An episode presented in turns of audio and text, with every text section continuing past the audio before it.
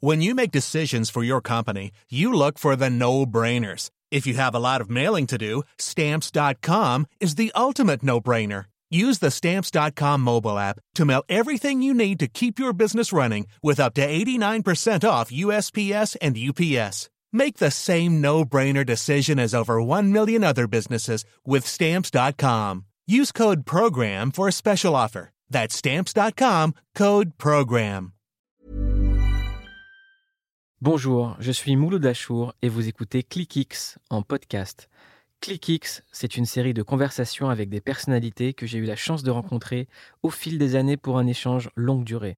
Tous les épisodes de ClickX sont à retrouver en podcast ici et sur toutes les plateformes d'écoute en ligne. Quant à l'émission Click, c'est quand vous voulez sur MyCanal et le dimanche à 12h45 en clair sur Canal+. Et aujourd'hui, la légende Rick Ross. Oh, that was classic. Yeah. B.I.G. frames, That's baby. B.I.G. frames, baby. classic, classic. I love the style, baby. I love the Thank style. you, thank you. How are you? Very good. You know what happened to me? I was walking in Paris two days ago and I saw a bunch of guys laughing at the Tuileries, laughing really loud, playing games. And I was saying, that can be Rick Ross. And I just took my phone and that was you. Was it? It was you laughing at the Tuileries at the park, uh, like everybody could do it. And I saw you like on your Instagram wa- walking in Paris, like a true guy, no security guards. Is that what you're doing in all the city of the world? Everywhere I go, I try to go and see the inner city. Yeah. I try to go and, you know, I try to live a little bit. So I go, what's up? A lot of times people see me and just look, nah, that can't be him. Yeah. So I just, you know, keep moving, you know what I'm saying? But I try to make sure everywhere I go, I enjoy it. I kind of get to know it, not just on the surface, you know, not just come perform, go to the venue and back to the hotel, but I go to the inner city. but you were laughing like a kid. You had like the kid laugh and the kid eyes. What, what did, does it represent for you to be in Paris? Oh, you know, th- this was always, you know, I got the Eiffel Tower tattooed on my ankle. That's something that I always, I always wanted. To, Paris was, it was always glamorized as one of the, the sexiest and most fashionable cities in the world. And when I came here, I was like, yo, I love the vibe. I love it. I love when I see people out in the streets like it's Miami on South Beach or New York City, people everywhere. I love how everybody active. So this is my type of vibe. You really did a tattoo with the Eiffel Tower? Yeah, Where is it? right here on my leg. Wow. Why, why, why did you did this? When when was it? It was just, it was, uh, I might have got it. It's still healing. Not even a month ago. Maybe two or three weeks ago, I got it. But it always just represented one of the most powerful, iconic locations. You know, it was just something that was powerful to me, and I, I, I related to it some kind of way. It just grabbed me. Iconic is a word that describes your career, like 10 albums in 10 years. It's rare right now. Uh, a few artists can do 10 albums and still be here, and 10 successful albums. Right now, we are, you're gonna drop Port of Miami 2. I remember Port of Miami 1, Better believe it. which was a classic, which is a classic. Better believe it. and the first word I, I heard from this album is like the Miami, I mean the real Miami. You put Miami on the map with two words. You better believe it, because Yeah. it is. It is. You know, that's what make Miami what it is. It's such a beautiful place, but it's also, you know, a place where you can live on the edge. You get to walk that tightrope. 10 years ago, we can talk about this like a classic, like when Snoop can talk about Doggy Style. Right. Uh, do you remember uh, all the record session, all the writing, all the inspiration from Port of Miami? I do. First question, tell me about hustling. I remember when I actually got the beat. I remember my homie calling me like, yo, fat boy, I got this beat. I want to give you this beat. And it's usually my homies call me when they got a bunch of beats for me. Yo, boy, I got a beat CD for you. I got some beats. This was like, yo, I got this one beat. I was like, cool, let's meet up. We met up in Carol City at one of my homies' house who, you know, big time hustler. And I got the CD and I put it in right then, and when I rolled off, I was like, you know, before you ever have a hit record, it's hard to say what a hit record is if you've never written one. But as soon as I put the beat in, and by the time I made a, a right turn, I was like, this different. Mm. And I began um, thinking about what all I was gonna say on it immediately. And what made it real dope was Trina. She had a show three hours away that night. And the very first verse I wrote on the way to the Trina show, because I was gonna go. She always used to let me come out and perform. And I wrote the first verse. And when I got to the concert, I told the DJ to play that beat. And I rapped the first verse. And I just remember the look in this one dude in the crowd. It was a look I never got from nobody ever for any music I had ever written. I went back later that night, and maybe two or three days later, I finished it. I released it maybe a month after then, and that was the end of 05. That was December 05. By the end of January 06, I was in the middle of the biggest bin war in the game. I was in the club the first time I heard it, like the DJ spinned it like three, five times. And about three times, everybody knew the lyrics. Like it was at the, at the same time simple, iconic. Uh, the, the, the, images were strong. Everybody said, uh, I'm in a distribution, I'm like Atlantic, uh, the real Noriega. It's like, how did, did, did you spin that? Ju- it just came to me. I felt like the lyrics had to most definitely match the velocity and how powerful the track was. The production was that powerful. You know, shout out to the runners. You know, they was from Florida and man, it was just I was like, I'm not gonna let the beat, you know, overpower my lyrics. You know what I mean? So I wanted to make sure that the lyrics were catchy, but just as powerful and that's how it came together, man. The same for Push It to the Limit. Like everybody knew the song from the, the movie Scarface. Everybody was listening to that song. It was my motivation song when I was a kid, you know. Right, right, right, right, right. But in the good way. Right, right, you know? right, right, right. And you took it and did the new stuff. I was wondering, like, if Rick Ross is doing Port of Miami 2. How many times was you working on it? How how many times have, have you been writing it? Because I know how important to you is the writing. Well, I most definitely challenged myself lyrically. So there are some records on this new album where I written the record, recorded the record, and was satisfied, and a week later came back, wrote the verses again. Maybe one verse I felt was better than this first verse. I'm a swap for this because it, it says something that you know. But I just had to challenge myself in that way, you know, and I did that a couple times. A lot of times I write it the first time and it's, oh my God, you can't change nothing. And sometimes I just listen to it and yo, let's let's let's challenge it. Let's challenge it. You know, let's make sure this is is is as potent as it could be. It's like a needle in the arm, baby. It's You know what I mean? complicated. What, you're writing is really complicated because it's like a sportman. When you see like a great artist doing a dunk, you like it's easy for him. But when you listen, we listen to your flow. It looks easy. It's, you know, it's pure. I was always wondering like, how do you write? Is it in your in your head? Do, do you have like some rhyme in stocks? Yeah, I do. I still, I still uh, uh, write because I'm, I'm, I'm, I'm the type of writer that I could cut a beat on and begin writing the first verse, but 15 minutes later, 10 minutes later, I'm actually thinking of the ending as I'm writing the beginning. So that's when I have to write down certain things because this is the way the record should end, you know? And that's important as me as well. I don't just write everything as it comes to me. I think it's certain things should be placed in certain positions.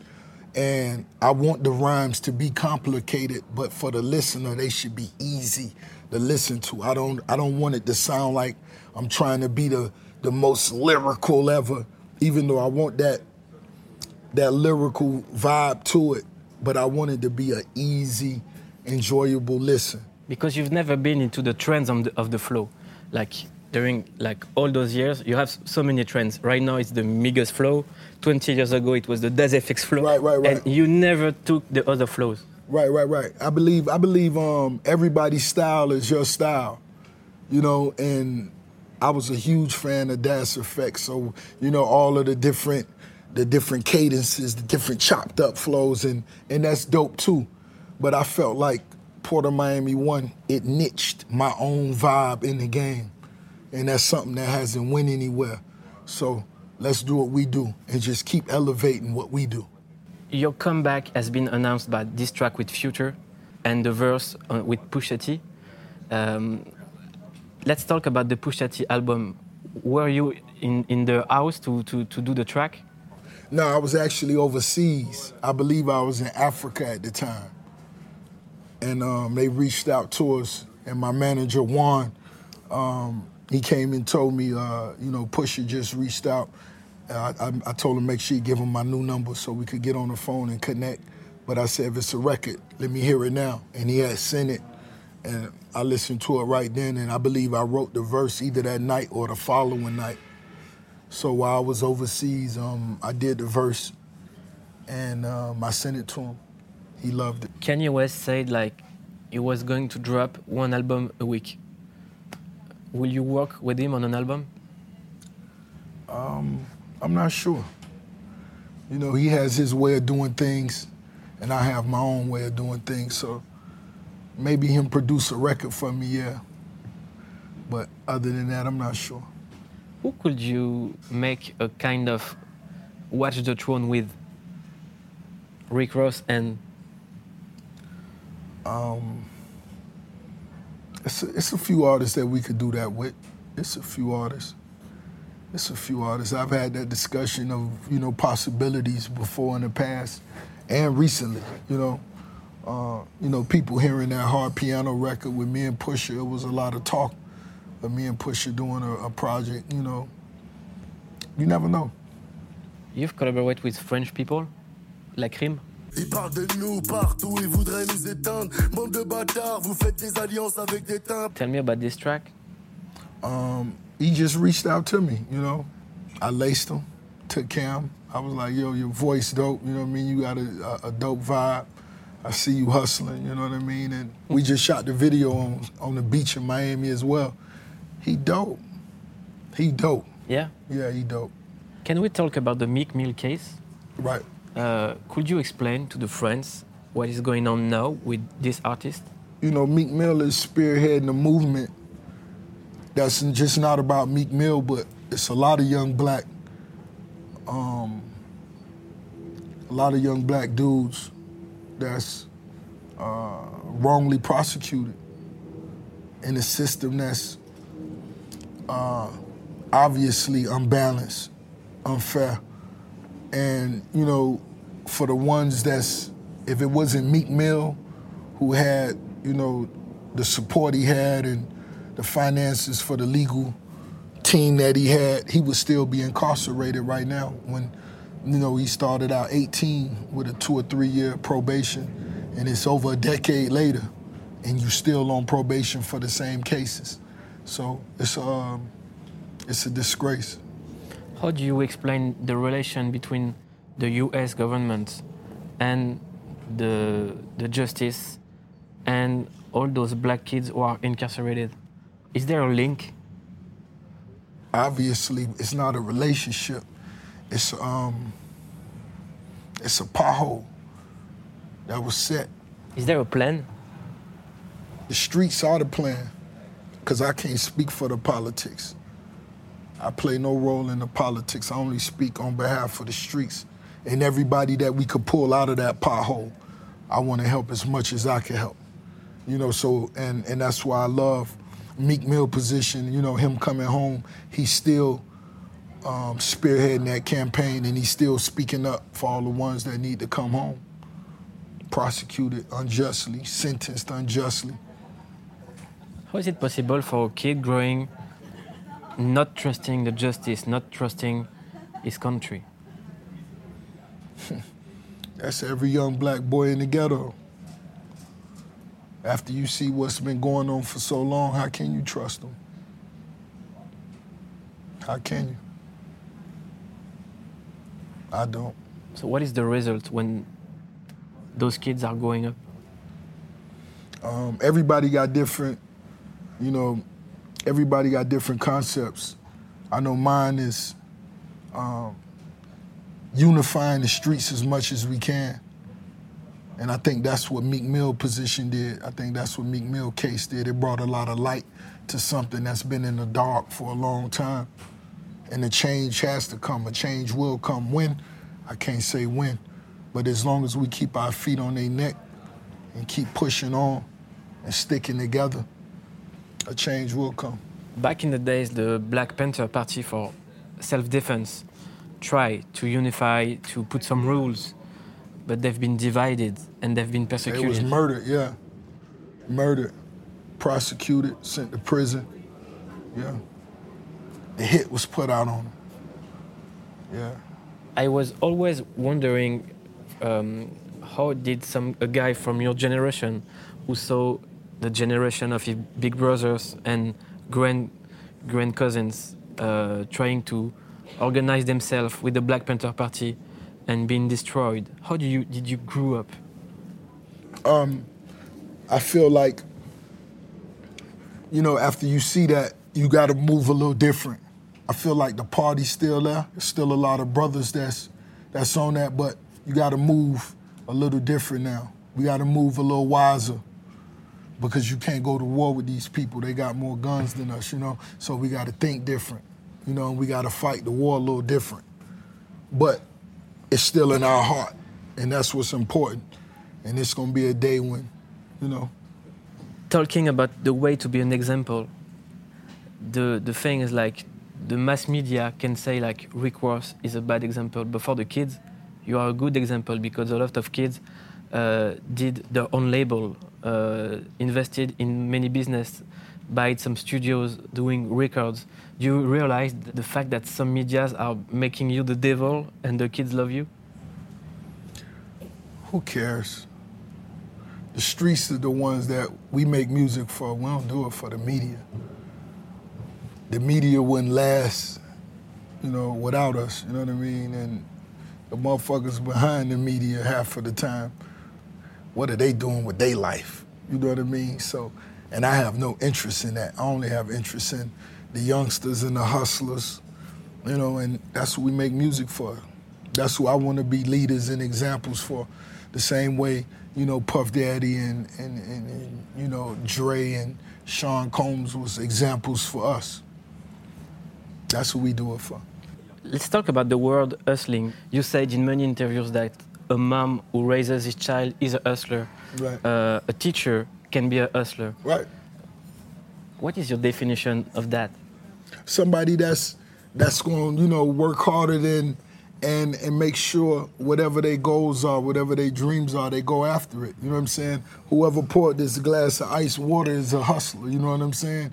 Because um, I feel like even if you the CEO of the company, you got to hustle like you still mopping floors.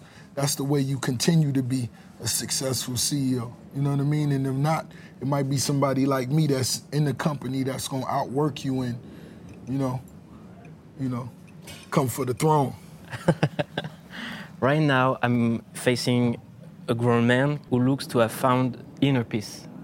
I was watching your former interviews. It, it, it was not the same guy. What has changed?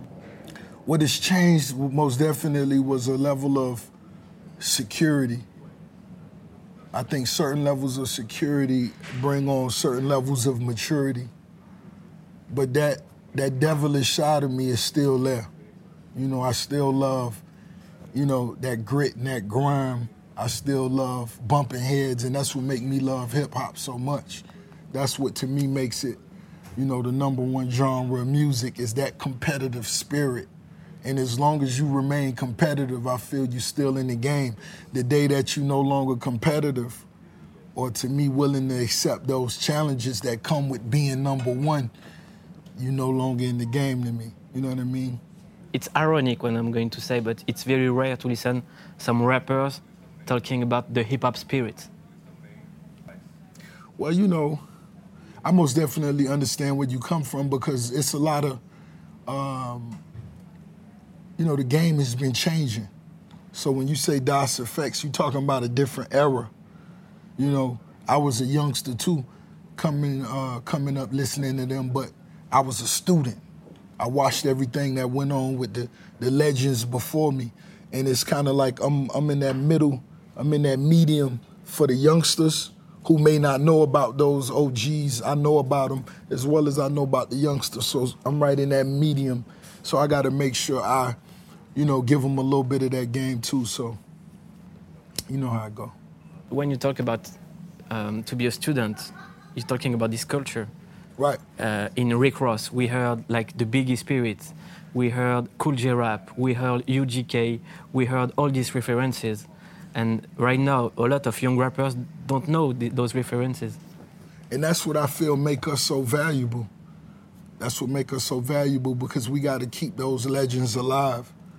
And I feel like if you in hip hop, if you in this culture, you better know who Kool G Rap is. You better know who Parrish Smith and Erick Sermon is. You better know, better be students. You better know who B.I.G. is. You better know who these people, you gotta know who these people are. You know, and I was a next level student. You know what I mean? I wanted to know where Marley Marl was from. I wanted to know where they was from and what made them start producing beats as far as the production, the writers, you know, everything about the game. I wanted to be a student of and know, and I studied. You know what I mean? And, and, the, and the artists that influenced me the most, I always keep their names alive. I always represent. You've paid a tribute to B.I.G. with the song You're Nobody till somebody kills you. You took the same beat, you killed it with Diddy in the intro. We are in a, in a new era right now, and with the social medias, everybody wants to be somebody. And when you took that song, You're Nobody Till Somebody Kill You, it, it had a different sense. It did. It did. It most definitely did. You know, B.I.G. I just feel was one of the most iconic. You know, and when you talk about that record, you know, I felt um, connected to it. I felt the parallels on different levels.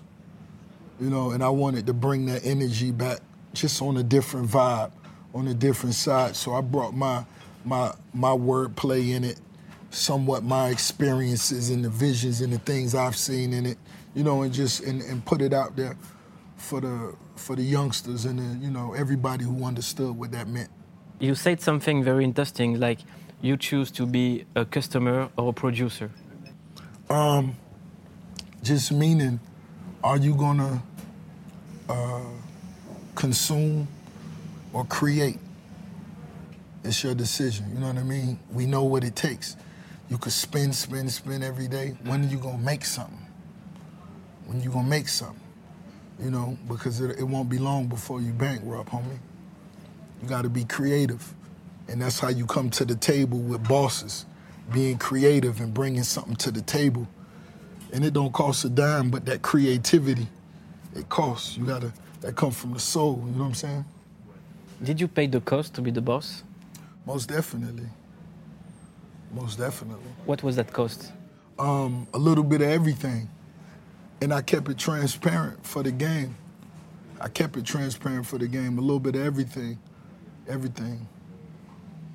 Some friends, you have some friends, some I feel I feel if you lost a friend, they never really was nothing to lose. You may have gained something losing them. That's really how that go. Because if somebody you know, really gonna, you know, ride for you. If they really by your side, they gonna be there, regardless if you up, up or down, whatever it is. You know what I mean? It's um, I got friends that I haven't seen for years, but if you know something happened to me and I wake up in the hospital, they standing right over me next to my bed, and my mom over there, and you know, and it's it's certain people that's in the room. It's certain people that you know my mom only let in the room. You know what I mean? It's that type of vibe. Thank God you're here. Yeah, better believe it. Better believe it. You know, many people say that success can change people. Right. Did you felt a lot of people change around you? You know, you see things, you experience things, but not a lot of that. You know what I mean? The era I came up in in Miami, it was like um, I came up around uh, homies that was successful in the streets. So I had experience dealing with finances even before I got them. I saw what the effects could be. I saw how it go down. You know what I mean? And so that's what I think really um, played a major role in my longevity. It's a lot of artists that have sold more records than me, but they they haven't generated the finances that I have over a period of time or live the lifestyle that I live, and that come from other experiences before the music. You mean? And so I apply all that, and that's what you hear when you hear my records. When you grow up being broke, and you live the other um, uh, part of your life being rich, how is it in your mind? I try to keep a balance. You know, it was it was some advice that one of my one of my best friends' father, who's serving 40 years uh, right now in the penitentiary, Michael Delancey. It was advice he gave us. I think I was 13 at the time, and he said nobody should know the difference when you got ten dollars in your pocket or ten thousand. He said if you got ten dollars in your pocket and you eating beef patties, when you get ten thousand, make sure you eat a beef patty every now and then. I might have been 13 at the time, and I was like, oh, okay, that's how that go. And here we are, you know what I mean? I still move the same way. You know, I still, you know, go get those sneakers and, you know, I still rock the same thing. Shut up, the, the Star Cow gave us the shirts, you know what? We came out here and I went and got t-shirts. You know, I just keep so much of the, uh, uh, of the same energy regardless of the situation I'm in, you know what I mean? So I feel like um, things are going to change. That's natural, but the the foundation should always stay the same. You don't realize that if you do a track with Future with the word Gucci in it, everybody's going to buy some Gucci. Um, yeah, because Gucci I, own you a lot of money right now. That record and that idea came from a conversation I had with Dapper Dan. I went and seen Dapper Dan, you know, the original you know, OG. Yeah, for the people who don't know him, he was in New York. New York He was City. the first one to took the Vuitton, the Gucci, the Hermes stuff and mix it, patch it, doing some crazy suits. When I when you look at Paid in Full and you see Eric B and Rakim with the big Gucci jackets, that was from Dapper Dan. When you saw Salt-N-Pepa with the dope jackets, when you saw the Fat Boys, when you big saw LL Cool J, right, and we had those conversations, and he actually, when I told him that Eric B and Rakim, when Eric B, uh, Rakim was looking over his shoulder with the big Gucci patch on the back, I was like, yo, that blowed my mind. And he sent me that picture, and I actually hung it up on my wall. And I was like, man, you know, back then, fashion played just as much a role in hip hop as the music. It was always the music and fashion. That's what made the culture what it was the music, the fashion. The jewels came maybe third. And so after we had that conversation, when I got with Future, that's where the concept of green Gucci suit came from. Because I felt like, you know, when I was a youngster, once you made it, you got you a Dapper Dan. Your wardrobe came from Dapper Dan, and he laced you up with a Gucci jacket, you know what I mean? And that's what me and Future, you know, we kind of laughed about and he was like, "Oh man, boy, I would have had Dapper Dan make me a yellow onesie," you know. And we just laughed in the in the room, and I was like, "Yo," and we cut the beat on, and we just started vibing. And I was like, "Green Gucci suit, green Gucci," you know, because that's that's something that I would have always, I always wanted to have as a youngster, and now I am, here I am. You know what I mean? And Dapper Dan laced me up at the BET Awards. I wore Dapper Dan Gucci suit. Right now, when we see like Balenciaga, uh, all the great fashion brands, they're doing what Dapper Dan was doing 20 years ago. Of course, that's what they're doing now. Yeah, and uh, right now Virgil Abloh is at Vuittons. Would you like to go into that fashion business? Um, you know, I, have spoken to a few people about it. It was nothing that I rushed into, but I love fashion. I love what, what Virgil is doing. I love, I love it. I love fashion. I love the styles. So you never know what may happen. You know what I mean? But it's just something I would want to happen naturally, organically. You know what I mean? Do you know in how many business are you involved? I don't. I, I swear when I'm posting pictures sometimes and I try to tag, I be like, yo, I forget sometimes. You know, it's just, you know, and, and to me that's that's fun. That's dope. You know what I mean? You know, we work with a, a lot of companies, a lot of brands, but they got to be a brand that I love. You know what I mean? I've said this before. I had a seven-figure offer from a cigarette company before, but I don't smoke cigarettes. So I told them I, I didn't want to do that. You know what I mean? So if it's something that I love, I love to be a part of it. You should create an advertising company because I remember of you like five or six years ago, you did the best advertising stuff. Like you were in a club, dropping money, and all the world has talked about it. And it was less expensive than taking one space in, in a TV. It was like the most genius advertising It's true. that you did. It's true. It's true. And you know, uh, once again, it's it's something long as it go hand in hand with what we do. If it's official Belaire, if we enjoying ourselves in the club, if it's the music, if it's the fashion, if it's the you know the drinks, long as it, it goes with the culture and it's bringing something dope to the table, Do you remember that night? I do. I remember. I remember. How did you have this idea? it just kind of came. You remember, I, I, I knew uh, at one album release party, I took a helicopter to the club. You know, um, I wanted to throw some money out of the helicopter, but the, the pilot told me no, the money gonna go into get caught up in everything. We might crash. So I was like, cool, just land us. You know what I'm saying? And you know, we just went in the club and, and, and had a good time. You know what I'm saying? And Where did you find all this money? Where, know- what, which ATM can you, can you can give you all this money? No, no, no. You know, you know, you know. My banker, he, you know, my banker. Shout out to JC. Uh, I give him a heads up when I want to go do something like that. Yo, next week I want to go to the club. I need some ones. I need some twenties. I need some fifties. And you know, I may say I need this X amount in this, this X amount in that, and have it for me because he had to go to different places and get it all together. Because in the US, the artists are paying everything. You pay for, for, for your promotion, you pay for your video, you pay f- for touring, but what you paid is like less than a video clip, and all the world has talked about it. Of course, of course, of course. That's the biggest boss, man. That's the biggest boss, baby. That's the boss, baby. And we enjoyed it, and I do it again. You'll do it? Yeah, I would. I would. Tell me about when you were a kid and you wanted to be a boss. Who was the first boss that you met? Oh man, um, my best friend, his dad. My best friend, his dad. He was the first person that I remember. The first day I ever got a fifty dollar bill. That's Michael Delancey once again. You know he's serving, he's serving time right now. But um, my best friend, I remember he the one who had the Nintendo. He used to have to put it in the grocery bag and bring it down to my house and, you know, you know, let me play it. But uh, you know, his dad, you know, had the big Mercedes Benz pull up on the block. So it's like everybody stopped what they was doing. And the, the headlights on the Mercedes had the wind, the wipers on them then. And, you know, I just remember like, yo, I look back at my mom and dad car. And I looked, I was like, one day we gonna have one of those, you know what I mean? And um, I never had any jealousy in my heart.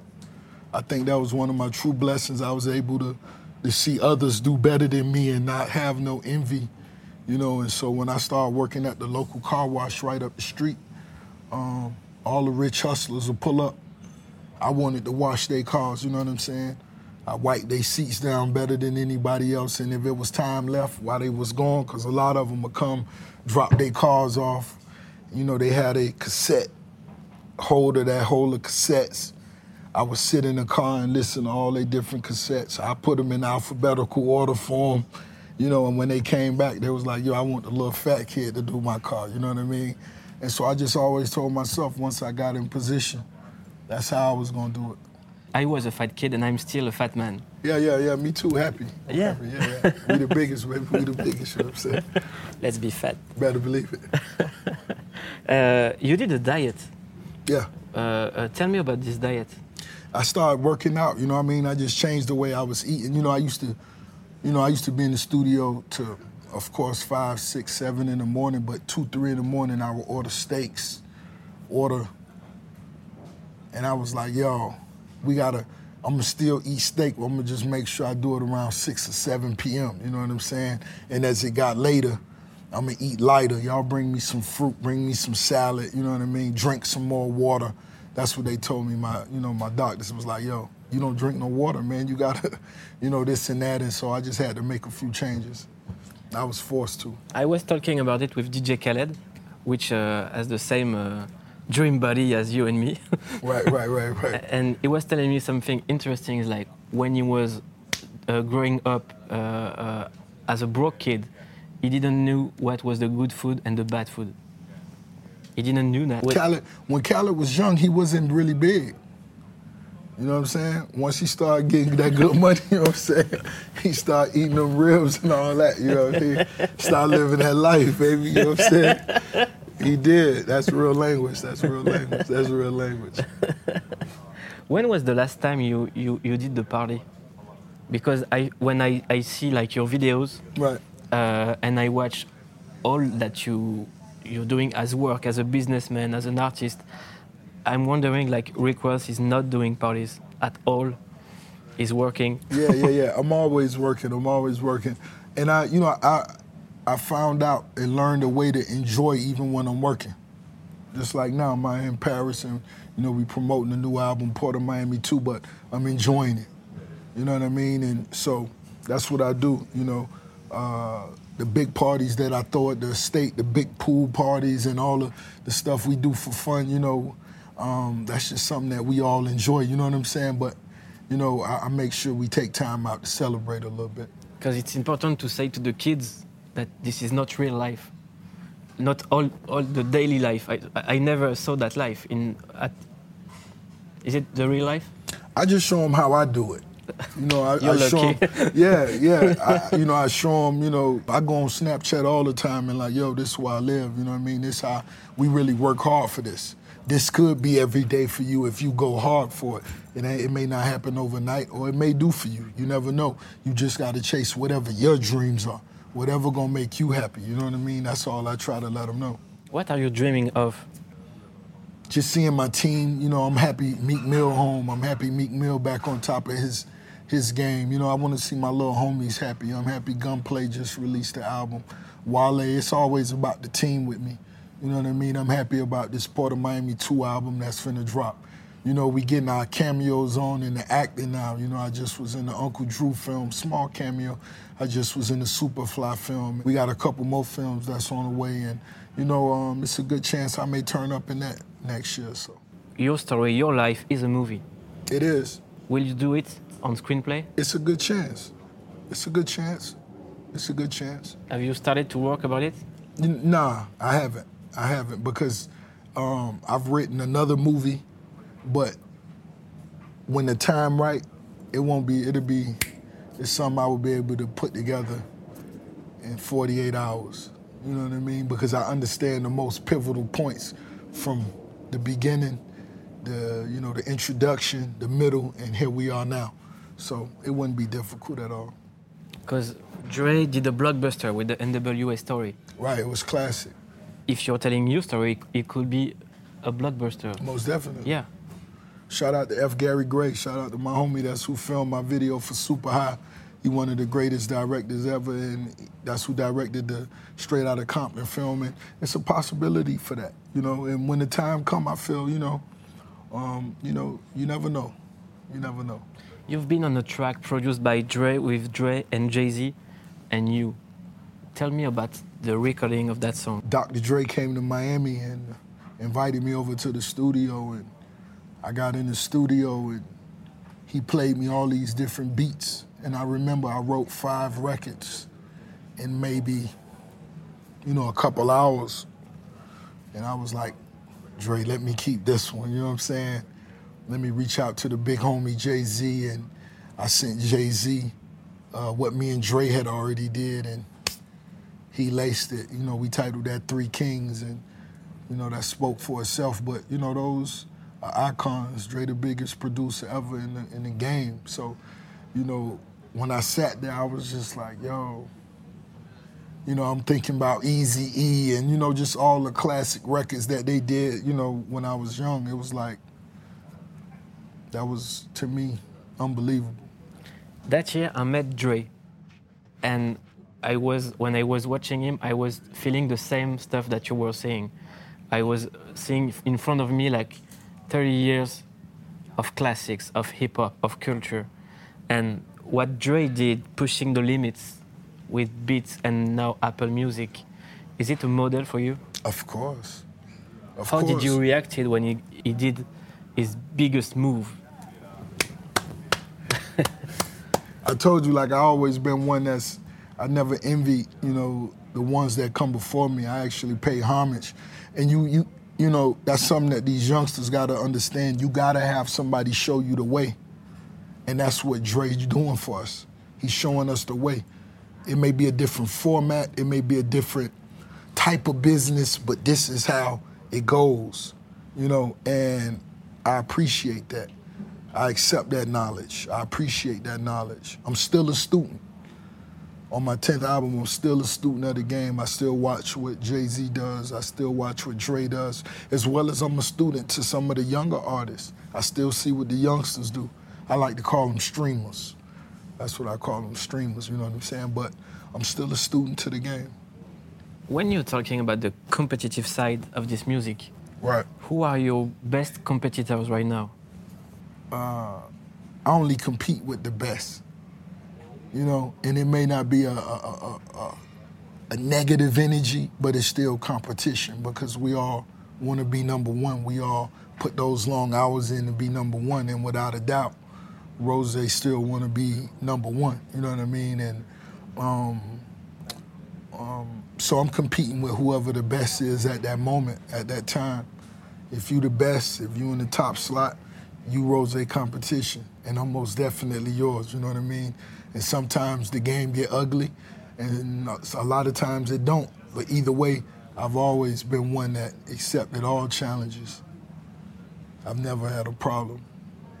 Is it a, a great teaser for Port of Miami 2? Of course. Yeah. What can we find on this album? Because it's a secret. Yeah, it is. You know what I mean? I'm just keeping everything real personal until it it comes, you know what I'm saying? And and I think that that moment when you really sit down and listen to it, you say, damn, I should have known it. I should have known he was going I should have known Ross was going, you know, and that's that's that feeling that I make sure I want, you know, somebody that has listened to all my projects from Port of Miami 1 Th- that's what I'm thinking about when I'm recording and working on Port of Miami 2 while I'm finalizing the track listing. I had the, the laptop with me on the big Ferris wheel, the view of Paris down here. I got on the big the wheel looking over the city and I had the, the album playing and you know, that's what I'm thinking about. I'm thinking about everybody that was there from the first album to here we are now. When you do that, it means so much. Yeah, it do. When you breathe, It do. It do. It do. because you know what you get. Yeah, yeah. Uncut dope, baby. It's uncut dope. Is there a new Maybach music volume on it? Um, you got to see. You know that was always, you know that was always classic and fun for me to do. I always loved those Maybach musics. I was talking about your influence and the brands. You did Gucci, Maybach. Do you realize, and I'm asking the question a second time, how much do they own you? You know, uh, you know, I just got the the new Tudo Maybach coupe, and I got the the first one of 300 in that baby blue color. And I remember when I called, it was another celebrity that wanted the first one while I was on the phone, and I'm like, "Yo, stop!" And they're like, "You right? We finna hang up with them. We got you." So, if you go back to my my Instagram story, you see the one of 300. That's the very first one of that one that Maybach made sure that I got, and you know, it's a lot of love, you know. Did the fame get, made your life more easy? Or more money, more problems? Um, it's most definitely things that you got to learn that come along with the new finances. It's most definitely, you know, if somebody slip and fall where I was at before, they would have got up and kept walking. But now, if they on your property, and if they slip and fall, they may sue you. So that's something that you just got to. Oh, I get it now. So when they when Biggie say more money, more problems, those are the type of things that he talking about. Something that could be so simple. If money wasn't involved is, is made complicated now because of the financial gain and the financial opportunity that wow it wasn't like that before. It's like that now. So that's something that you just gotta accept that come with. I didn't know how was working the financial system in the US.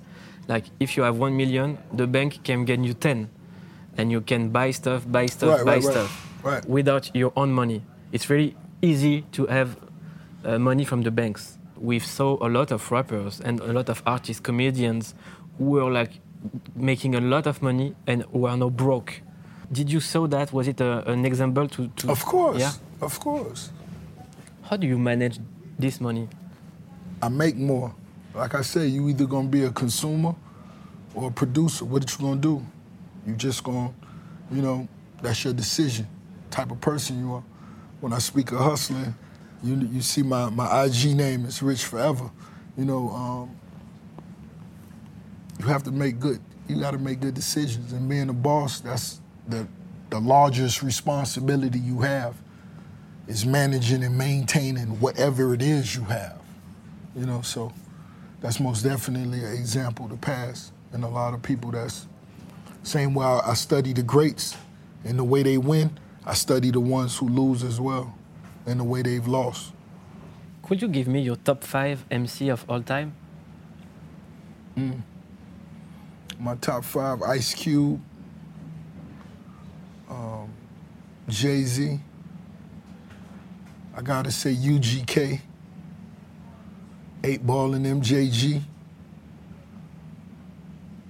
You know that's, and it's a lot of dope. It's a lot of dope artists that I love. Um, Lil Wayne. It's a lot of dope artists that I love. But the music that I've been listening to, I still listen to On Top of the World by 8 Ball and MJG. I still listen to Riding Dirty every day. You know what I mean? Every day. Those are my favorite MCs. I got the last question for you. This show is called Clique. What is your definition of a clique? Of a clique, organization, baby. That's the squad. That's the gang. That's the empire. That's the clique. You know what I mean? And our clique go worldwide. It's not just the obvious ones you see on the screen. Our membership is underground a lot of times. A lot of times we don't want you to see who all our partners are. So when we go to war, you get hit from all sides, baby. Welcome to our clique. Better believe it. Welcome. Welcome to my clique. Thank you. Better believe it.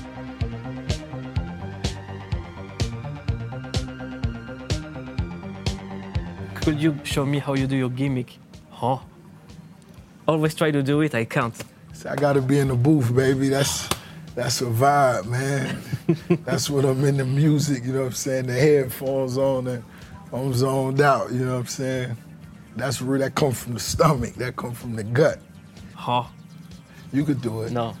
You just gotta be turned up. You can't do it sitting down. It's when you stand, you know, standing up and you had a few glasses of Bel Air, you could do it. I'll try to do it. Merci d'avoir écouté ce podcast. N'hésitez pas à vous abonner pour ne rater aucun épisode. Dites-le à vos amis et vous ferez encore plus d'amis. Vous pouvez retrouver Flexibility is great. That's why there's yoga. Flexibility for your insurance coverage is great too. That's why there's United Healthcare Insurance Plans. Underwritten by Golden Rule Insurance Company, United Healthcare Insurance Plans offer flexible, budget friendly coverage for medical, vision, dental, and more. One of these plans may be right for you if you're, say, between jobs, coming off your parents' plan, turning a side hustle into a full hustle, or even missed open enrollment.